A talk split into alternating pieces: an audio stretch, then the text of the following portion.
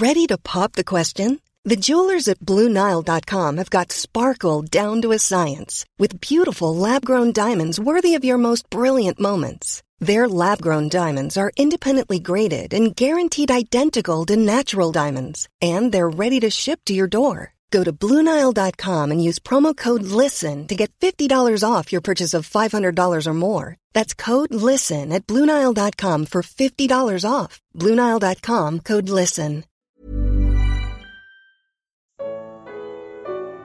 O que Ana fazia no templo. Evangelho de Lucas. Comentário de Mari Persona. Assim como foi na primeira vinda de Jesus, hoje são poucos os que realmente o aguardam. A maioria dos cristãos esperam por eventos que precederão a vinda de Cristo para reinar neste mundo, como a pregação do Evangelho do Reino em toda a terra, a tribulação, o Anticristo. Poucos aguardam pelo Senhor que descerá a qualquer momento para encontrar-se com sua igreja nos ares. O apóstolo Paulo já vivia nessa expectativa em seus dias incluindo-se entre os vivos que seriam transformados para subir ao céu junto com os ressuscitados. Nesse capítulo 2 de Lucas, vemos que não é o rei de Israel, no conforto de seu palácio, que espera pelo Messias, mas os humildes pastores que dormem ao relento. No templo de, de Jerusalém, não é o clero que aguarda o sumo pastor, mas os idosos Simeão e Ana, em constante vigília. E não é em um lar próspero que o Salvador vem ao mundo, mas entre dois jovens pobres que sequer têm condições de comprar um cordeiro para o sacrifício. Nesse capítulo 2 de Lucas, cada um representa uma característica dos que hoje esperam pela volta do Senhor. Temos José e Maria, que buscam obedecer às Escrituras. Sendo eles judeus, a responsabilidade deles está em cumprir a lei do Antigo Testamento. Hoje o cristão não tem uma lei para seguir, mas ele tem a completa palavra de Deus, que inclui a doutrina dos apóstolos. Ele tem o Espírito Santo habitando em si para aplicar a palavra na forma de edificação, exortação e consolação. Para o cristão, o Antigo Testamento não é uma lista de regras, como era para o judeu, mas ele traz principalmente tipos, figuras, princípios que o ajudam a entender o Novo Testamento. Enquanto José e Maria obedecem às Escrituras, os pastores creem no que o anjo diz. É preciso ter fé para enxergar em um bebê pobre dormindo numa manjedoura o Messias e Rei libertador de Israel. Simeão é um exemplo para nós da paciência daquele que espera sem nunca desistir e tem a sua, a sua perseverança recompensada. A viúva Ana também espera e há mais de, de 80 anos é presença constante no Templo de Jerusalém, servindo a Deus noite e dia. Obedecer às Escrituras, crer, esperar e servir. São estas as características daqueles que realmente aguardam o Senhor. Mas há um fato curioso aqui. Por que Lucas, inspirado pelo Espírito Santo, teria se dado ao trabalho de especificar que Ana era da tribo de Azer? A resposta está nos próximos três minutos. No Antigo Testamento, Deus estabeleceu um lugar onde o povo de Israel deveria adorar e oferecer sacrifícios. Os israelitas não deviam adorar a Deus no lugar que bem entendessem ou do modo como os pagãos adoravam seus ídolos. O capítulo 12 do livro de Deuteronômio continha instruções específicas. Ali diz assim: Vocês procurarão o local que o Senhor, o seu Deus, escolher dentre todas as tribos para ali pôr o seu nome. Então, para o lugar que o Senhor, o seu Deus, escolher como habitação do seu nome, vocês levarão tudo o que eu lhes ordenar: holocaustos, sacrifícios, dízimos, dádivas especiais. Tenham cuidado de não sacrificar os seus holocaustos em qualquer lugar que lhes agrade. Ofereçam-nos somente no local que o Senhor escolher, numa das suas tribos. Esse lugar seria Jerusalém e o templo construído por Salomão. Após a morte de Salomão, o reino se dividiu em dois, Judá e Israel. Roboão, filho de Salomão, reinou sobre Judá, o reino formado pelas tribos de Judá e Benjamim, com sede em Jerusalém. O outro reino, formado pelas outras dez tribos, era chamado de Israel e tinha como rei Jeroboão, e a sua capital era Samaria. Para evitar que as dez tribos fossem a Jerusalém adorar no único lugar genuíno Jeroboão construiu dois santuários piratas, um em Dan, ao norte de Israel, e outro em Betel, ao sul. Nos anos que se seguiram, tanto Judá como, como Israel abandonaram completamente as Escrituras e voltaram as costas ao seu Deus. Até surgir Ezequias, o piedoso rei de Judá que reabriu o templo e restaurou o culto ao Senhor. Ele sabia que, aos olhos de Deus, Israel era um só povo, apesar de estar dividido. Por isso, ao restaurar a celebração da Páscoa, enviou mensageiros também às dez tribos de Israel, convidando-os para virem ao lugar onde Deus colocou o seu nome. Os mensageiros foram de cidade em cidade, em Efraim, em Manassés e até em Zebulon, mas o povo zombou deles e os expôs ao ridículo. Anos depois, os assírios invadiram Samaria e levaram cativas as dez tribos que desapareceram ao se misturarem com outros povos. O povo que vemos hoje no, nos tempos e nos tempos também dos evangelhos, que hoje nós conhecemos como Israel, é formado apenas pelas tribos de Judá e Benjamim.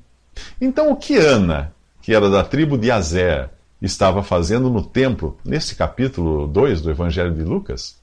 Quando os mensageiros de Ezequias convidaram as dez tribos para celebrarem a Páscoa em Jerusalém, alguns homens de Azer, de Manassés e de Zebulon humilharam-se e foram para Jerusalém.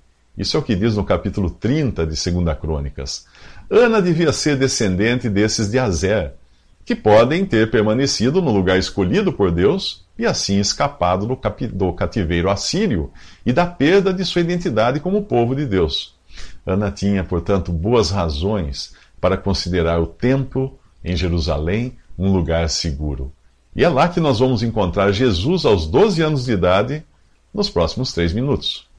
Quando Jesus completa 12 anos, ele viaja com sua família a Jerusalém, como costumava fazer todos os anos. Ali era o único lugar autorizado pelas Escrituras para os judeus celebrarem a Páscoa.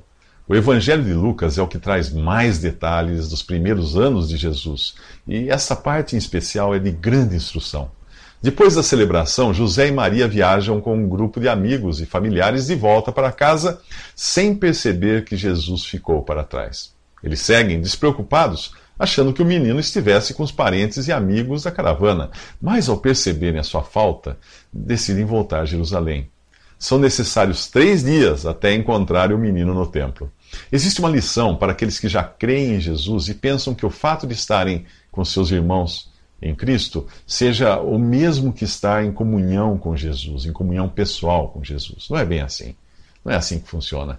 Por mais importante que seja a comunhão com os irmãos, nada substitui uma comunhão individual, na presença de Jesus, ocupando-se com Ele e com a Sua palavra em meditação, oração e ações de graças. José e Maria levaram apenas um dia para perder o contato com Jesus, mas foram necessários três dias para restabelecer esse contato. Assim é conosco. É fácil nós perdermos a comunhão com Jesus, porém é, é mais difícil restaurá-la. Felizmente, nisto também nós podemos contar com a graça e a compaixão de Deus. Depois de três dias, eles o encontraram no templo, sentado entre os mestres, ouvindo-os e fazendo-lhes perguntas.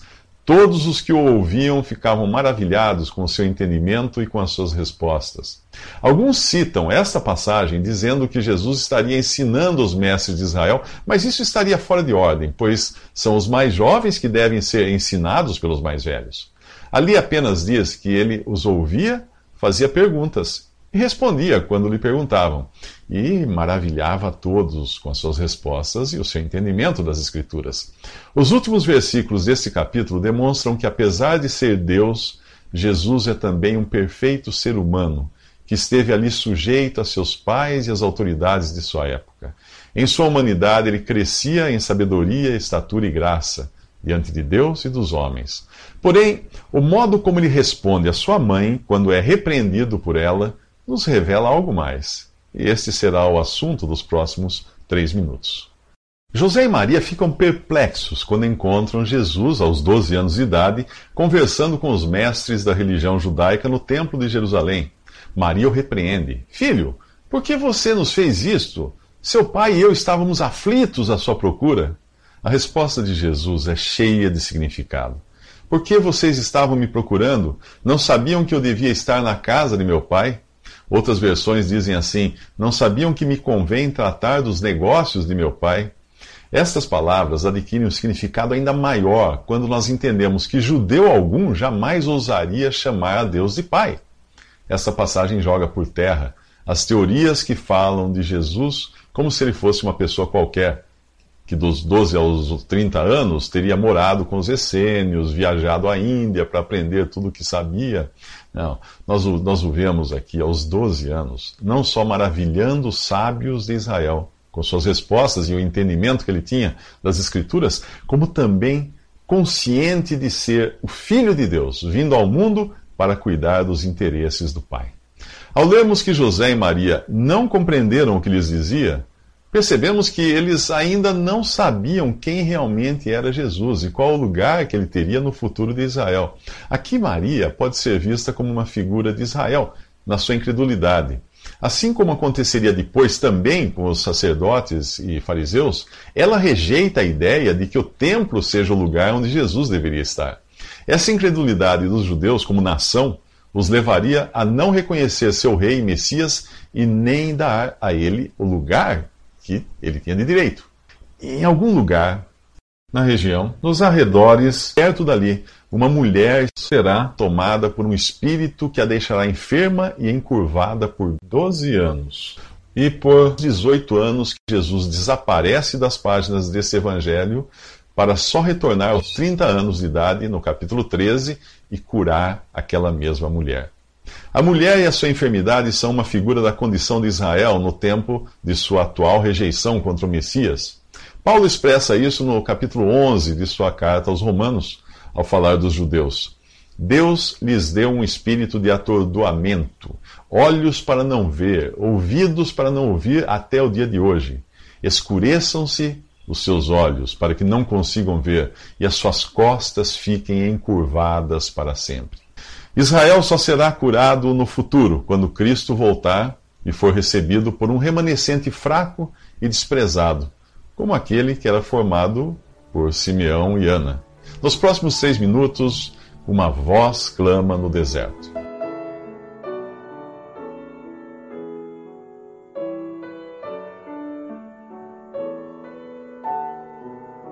Visite respondi.com.br.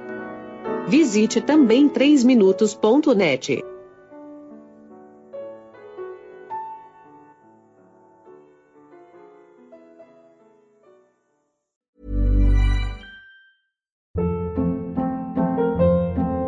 Hold up. What was that? Boring. No flavor. That was as bad as those leftovers you ate all week. Kiki Palmer here, and it's time to say hello to something fresh and guilt-free. Hello Fresh. Jazz up dinner with pecan-crusted chicken or garlic butter shrimp scampi. Now that's music to my mouth. Hello Fresh. Let's get this dinner party started. Discover all the delicious possibilities at hellofresh.com.